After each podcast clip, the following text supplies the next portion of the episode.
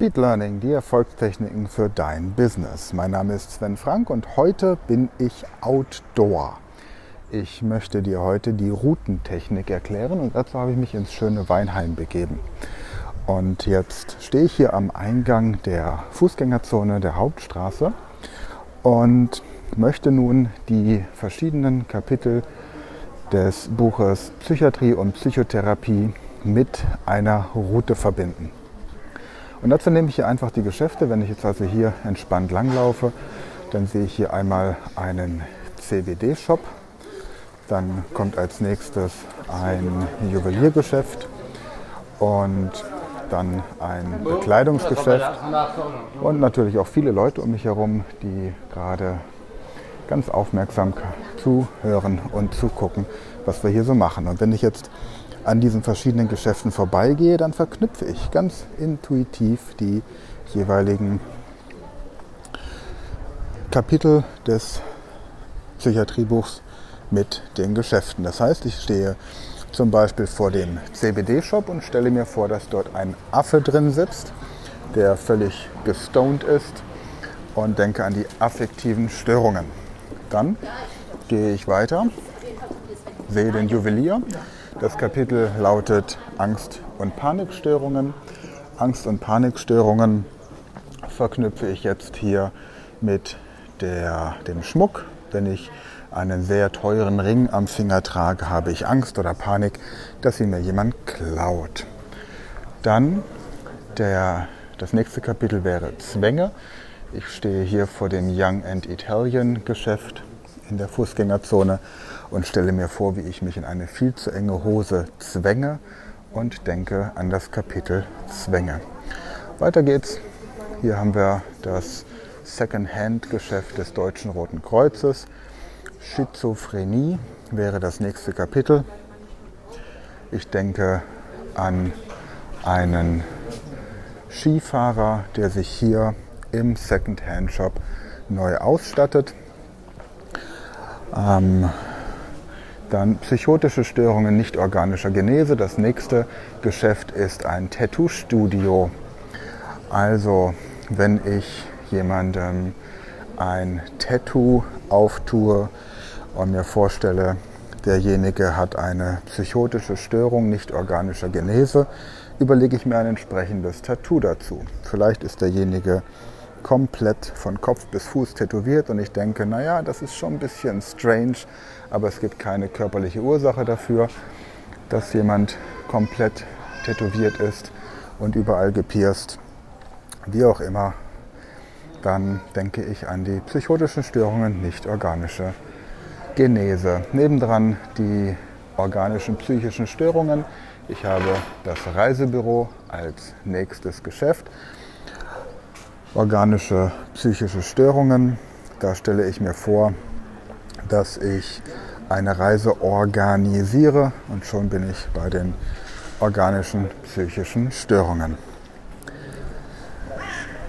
Dann habe ich nebendran den Bergsportladen Montana und habe die Anpassungsstörungen und Belastungsstörungen.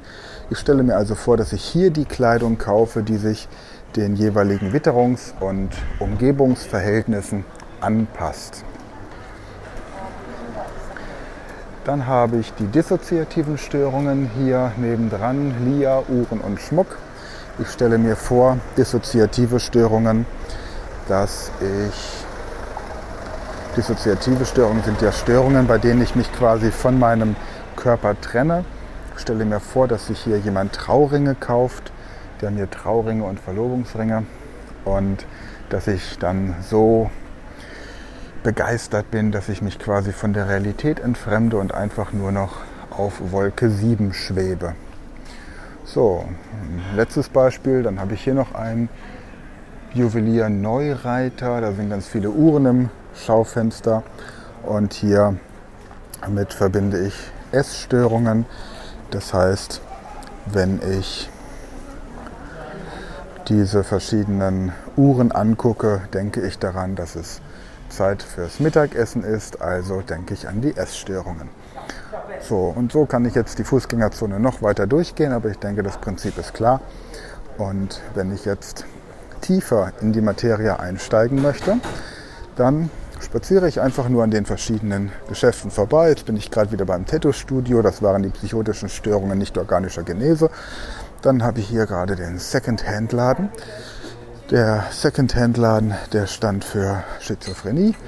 Dann haben wir hier den Young and Italian für die Zwänge. Nebendran haben wir Angst- und Panikstörungen mit dem kleinen Schmuckgeschäft und schließlich das Thema CBD und damit hatten wir die affektiven Störungen. So, wenn ich jetzt also in die Materie tiefer einsteigen möchte, dann gehe ich in das Geschäft rein und schaue mir an, welche Themen in diesem Kapitel, anders gesagt, ich schaue mir an, welche ähm, weiteren Themen in diesem Kapitel behandelt werden. Bei den affektiven Störungen wäre das zum Beispiel das Thema Depression, Manie oder manisch-depressives Syndrom. Und ich gehe jetzt nicht in den Laden rein, weil ich dann einen Mundschutz tragen müsste und man mich dann nicht mehr versteht. Aber ich mache das jetzt einfach hier von außen. Das heißt, stellt euch vor, ihr geht in dieses Geschäft rein und dann seht ihr zum Beispiel, sagen wir mal, ähm, als erstes eine Tüte, na ihr seht hier quasi in diesem CBD-Laden, was nehmen wir denn? Ähm, Holzelefanten, die geschnitzt sind. Und die verbindet ihr mit Depression, weil ihr euch an Elefanten erinnert, die irgendwie im Zoo sind und sehr depressiv reingucken, weil sie nicht im Rudel leben, sondern einzeln gehalten werden. Dann haben wir die Manie, da stellen wir uns den Verkäufer vor, den wir als nächstes sehen. Und der ist so richtig manisch, weil er gut drauf ist, weil er gute Geschäfte macht. Ja, und dann sehen wir auf der anderen Seite zum Beispiel noch einen Automaten, wenn ich hier so reingucke, in dem man Getränke kaufen kann. Und manche Getränke pushen dich, andere beruhigen dich, also manisch, depressiv. So, und dann habe ich automatisch mit diesem Geschäft nicht nur ganz allgemein das Kapitel definiert, sondern auch das Inhaltsverzeichnis, also die weiteren Unterkapitel. Und dann gehe ich eben in die Bearbeitung des jeweiligen Kapitels, lese mir zum Beispiel durch, was bei Depressionen in meinem Lehrbuch drinsteht und verknüpfe das dann einfach mit dem Elefanten in diesem Geschäft. Nächstes Beispiel. Ich habe jetzt hier die affektiven, nein, die Angst- und Panikstörungen. Und da habe ich einmal die generalisierte Angststörung, die Phobie oder die Panikattacke. Und jetzt schaue ich mir im Schmuckgeschäft eben an, dass ich beispielsweise hier eine Halskette habe. Die Halskette assoziiere ich mit generalisierter Angststörung, die kann ich generell überall tragen.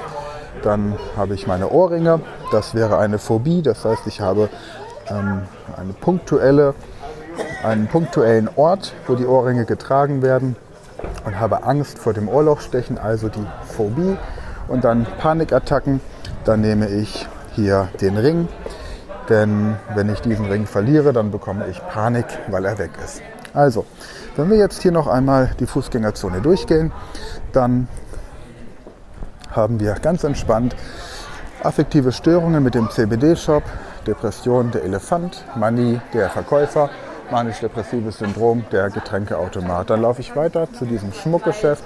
Ich denke an die, an die generalisierte Angststörung, wenn ich die Kette sehe, an die Phobie, wenn ich die Ohrringe sehe und an Panikstörungen, wenn ich den Ring sehe. Weiter geht's zum Young Italian. Ich zwänge mich in die Hose rein, würde dann quasi die verschiedenen Zwangsstörungen, Zwangsimpulse, Zwangshandlungen und so in dem Geschäft verknüpfen. Dann haben wir die Schizophrenie mit dem Second-Hand-Shop, dann haben wir die psychotischen Störungen nicht organischer Genese mit dem Tattoo-Studio. Und so gehe ich einfach die Einkaufspassage durch. Und zwar die Einkaufspassage, in der ich mich sowieso regelmäßig aufhalte.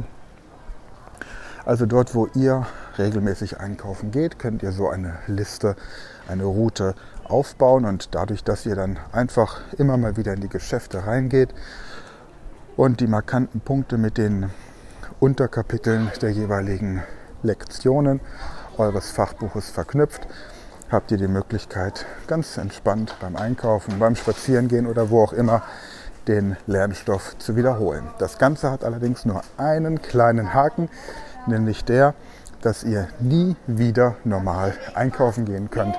Aber das ist ein Nebeneffekt, den man, glaube ich, vernachlässigen kann. Prima. Also dann bedanke ich mich für heute wieder fürs Zuhören. Freue mich dann, wenn ihr euer Feedback gebt. Und am Donnerstag geht es weiter mit dem Teil 3 des Polyglot Project für Schwedisch. Also Schwedisch lernen in vier Wochen, Teil 3. Schön, dass ihr dabei wart. Danke fürs Weiterempfehlen, danke fürs Teilen, danke fürs Reinhören und danke für positive Bewertungen. Bis dahin und bleibt fleißig beim Lernen. Ciao.